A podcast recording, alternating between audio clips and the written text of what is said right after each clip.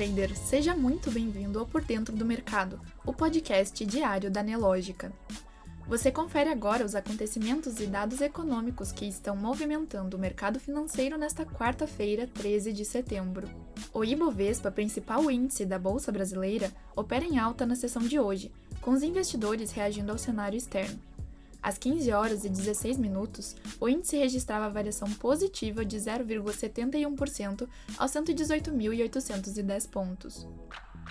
No mercado americano, o índice Dow Jones está em queda de 0,03%, o S&P 500 sobe 0,23% e Nasdaq registra alta de 0,44%. O dólar comercial no mesmo horário registrava queda de 0,73%, cotado a R$ 4,91. O Bitcoin está em alta de 1,13%, negociado a 26.140 dólares. O destaque de hoje vai para o Índice de Preços ao Consumidor, CPI na sigla em inglês, dos Estados Unidos, que registrou alta de 0,6% de julho para agosto, segundo dados divulgados pelo Departamento do Trabalho dos Estados Unidos. Na comparação com agosto do ano passado, o CPI acelerou para alta de 3,7% após registrar 3,2% no mês anterior. Destaque também para os estoques de petróleo nos Estados Unidos, que cresceram 3,955 milhões de barris na semana encerrada no dia 8 de setembro, informou nesta quarta-feira o Departamento de Energia. Analistas ouvidos pelo Wall Street Journal previam um recuo de 1,9 milhão de barris.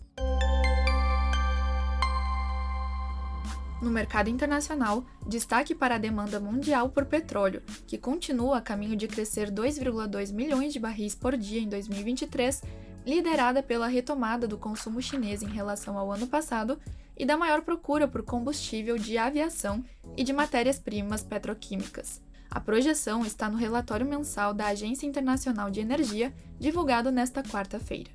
Destaque também para o endividamento mundial, que diminuiu em 2022 pelo segundo ano consecutivo, mas continua mais elevado do que antes da pandemia, informa um artigo publicado nesta quarta-feira pelo Fundo Monetário Internacional, que voltou a pedir aos governos que reduzam essa dívida.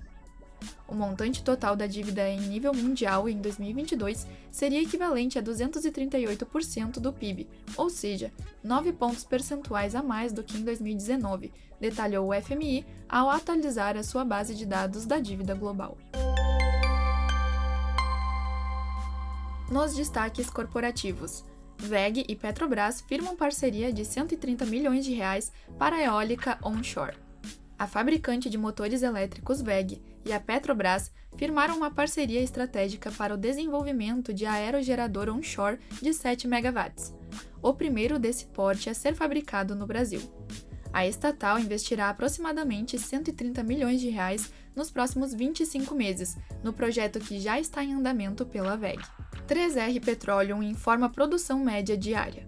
A 3R Petroleum informou que em agosto deste ano, a produção média diária consolidada dos nove polos que opera totalizou 45.243 barris de óleo equivalente, uma queda de 12,8% na comparação com julho.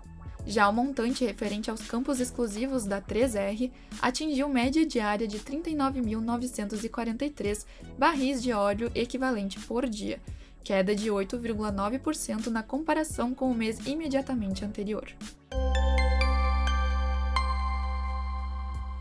Na política, Lula cria 38º ministério e abrigará Márcio França. O presidente da República Luiz Inácio Lula da Silva criou nesta quarta-feira o Ministério do Empreendedorismo, da Microempresa e da Empresa de Pequeno Porte, que será entregue a Márcio França.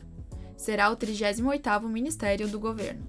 No mercado financeiro, o Ibovespa opera em alta de 0,71% aos 118.810 pontos.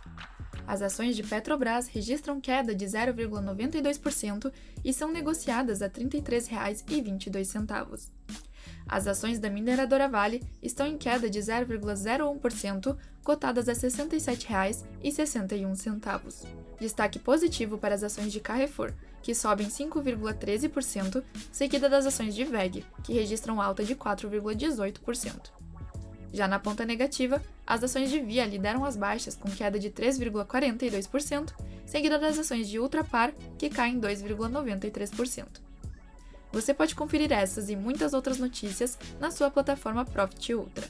Se você ainda não é assinante, faça hoje mesmo o seu teste grátis. O link está aqui na descrição.